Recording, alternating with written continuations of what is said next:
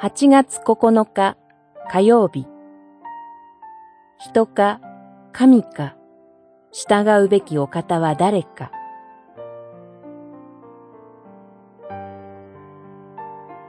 使徒言行録三章から五章。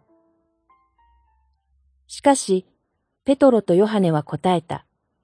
神に従わないで、あなた方に従うことが、神の前に正しいかどうか。考えてください。四章十九節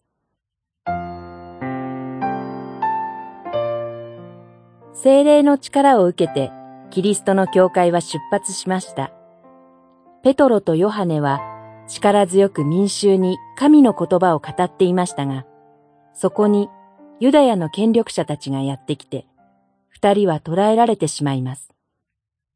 こうして、早くもキリスト教会への迫害が現実となりました。二人はユダヤの権力者たちの前に立たされ、今後イエスの名によって教えたりしないようにと厳しく戒められました。その時、二人は答えます。神に従わないで、あなた方に従うことが、神の前に正しいかどうか考えてください。私たちは見たことや聞いたことを話さないではいられないのです。一つ思い出す出来事があります。宗教改革者マルティン・ルターも、ボルムス帝国議会で自説の撤回を要求されたとき、居並ぶ権力者たちの前で、我、ここに立つ、と宣言しました。神の言葉に立っているからこそ、撤回することはできないと。語るな、と言われても、話さないではいられない。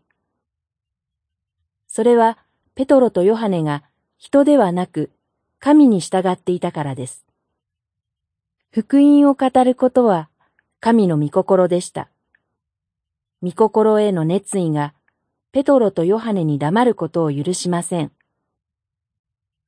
人間の言葉に揺さぶられようとも、私たちが立つべきは神の御言葉の上です。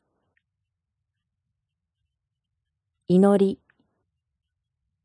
神様、人の言葉に揺さぶられようとも、あなたの御言葉に従っていく信仰をお与えください。